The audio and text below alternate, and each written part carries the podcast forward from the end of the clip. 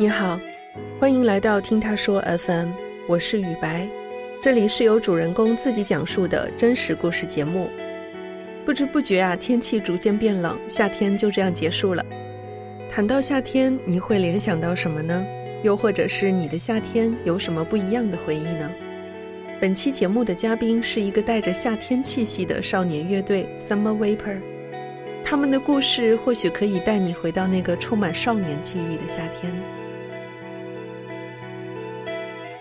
大家好，我们是 Summer Vapor 乐队，我是贝斯手于京生，我是鼓手高帅帅，主唱吉他 Lissy。其实没有发现，就是大家因为一些机缘巧合碰在一起了。我我的契机为什么突然想成立一个乐队，就是因为当时我的其其他的乐队解散了，我的愿望就是一直希望能有一个乐队陪伴我，就走很远很远。乐队一九年成立，我一差不多一年前，一八年的二月份，然后刚刚休学，然后也是最开始是是做音乐的东西吧，我给别人弹吉他，然后去做做制作，然后给别人当乐手。在一八年的年底的时候，然后我开始想自己创创作，这个乐队差不多是我在就开始自己的个人计划，演了两场演出之后，因为那会我比较想就通过一个方式去表达自己的音乐。那之前我也是跟他差不多，然后他是休学，我那时候也在忙大学的这个毕业的一些事儿，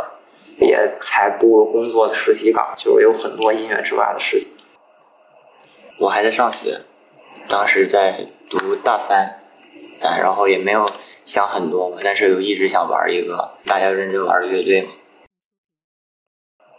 我们第一次见面的时候，因为当时有一场演出嘛，然后就报批比较着急。其实大家互相之间，我只跟鼓手才见过面，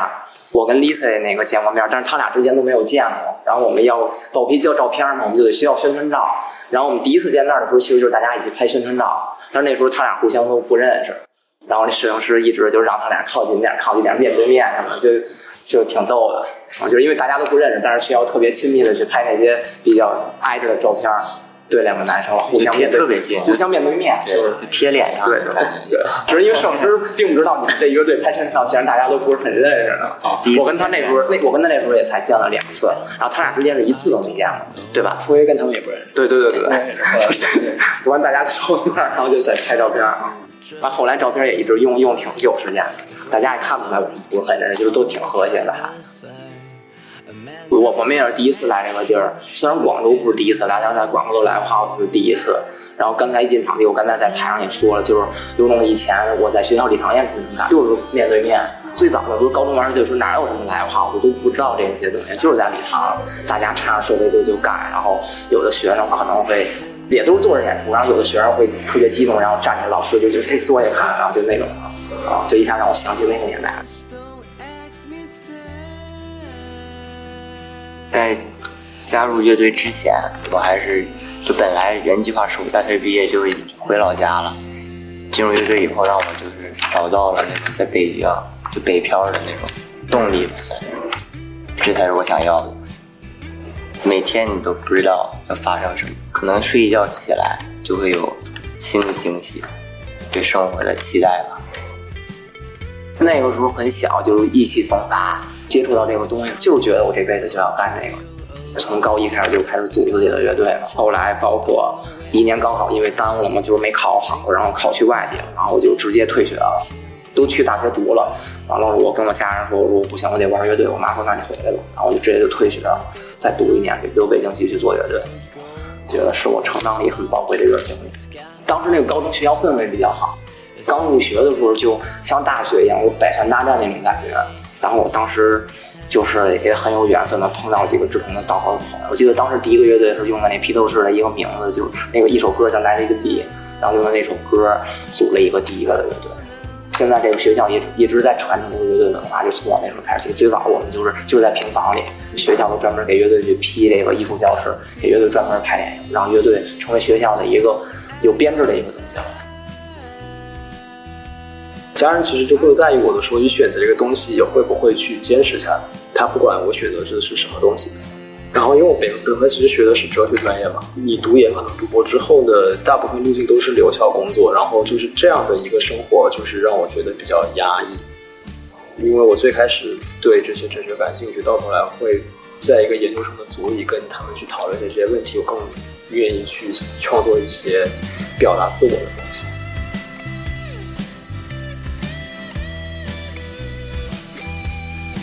应该是当时第二天台风最大的时候，一二三五台嘛，那个主舞台是那个 POS 马路嘛，好像。然后那会儿就是因为真的是非常大，然后我当时去的是那个最小的那个，就一个有棚子的一个，他们叫红舞台。然后最后他们压轴的是 MGMT，美美美国一个那个电子，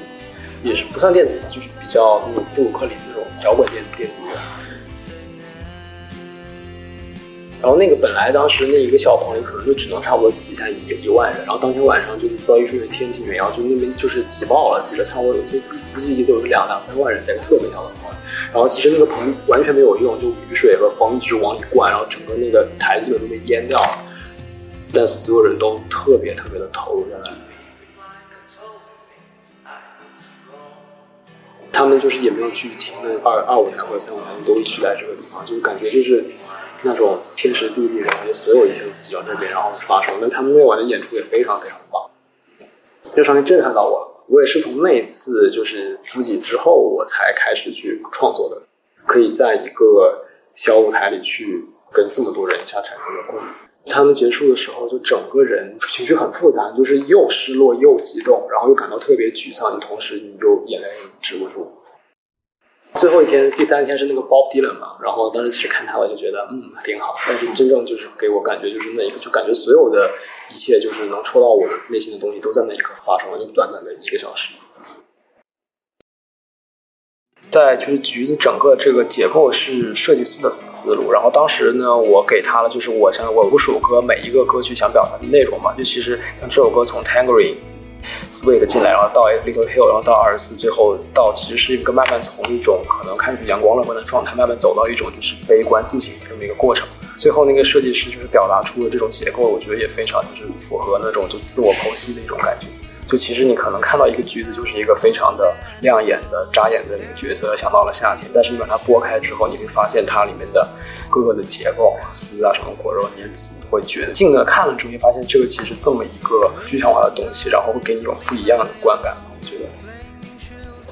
t a n g e r Sweet》其实这首歌算是我们乐队就四个当时一起创作的第一首作品。这首歌是当时在那个在一个酒吧里排练，然后每天早上都去那边，然后当时就排练就。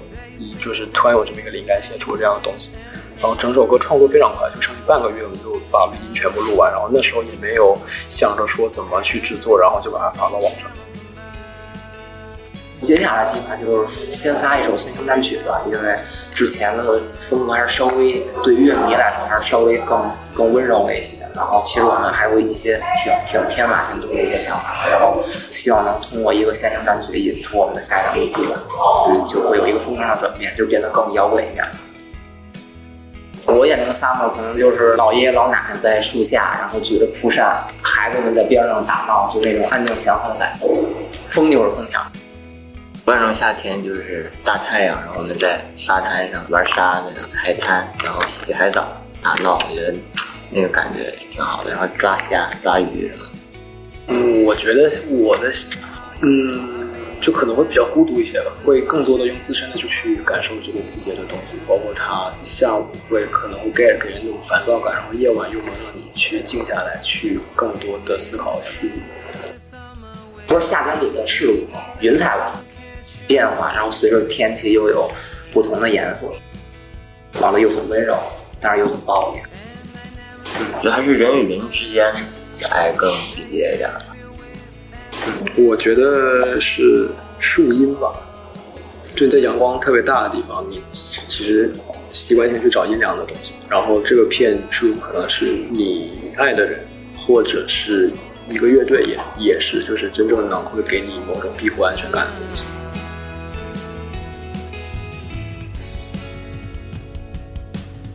你最喜欢在夏天听什么音乐呢？你的夏天是否也有不同的乐队带给你独特的回忆？欢迎在我们的评论区留言。你现在正在收听的是真人故事节目《听他说 FM》，我是主播雨白。我们采用声音纪录片的形式，为大家提供一个倾听和倾诉的平台。如果你想分享你的故事，或是倾诉你的困惑，请跟我们联系。愿你的每个心声都有人倾听，每个故事都有回音。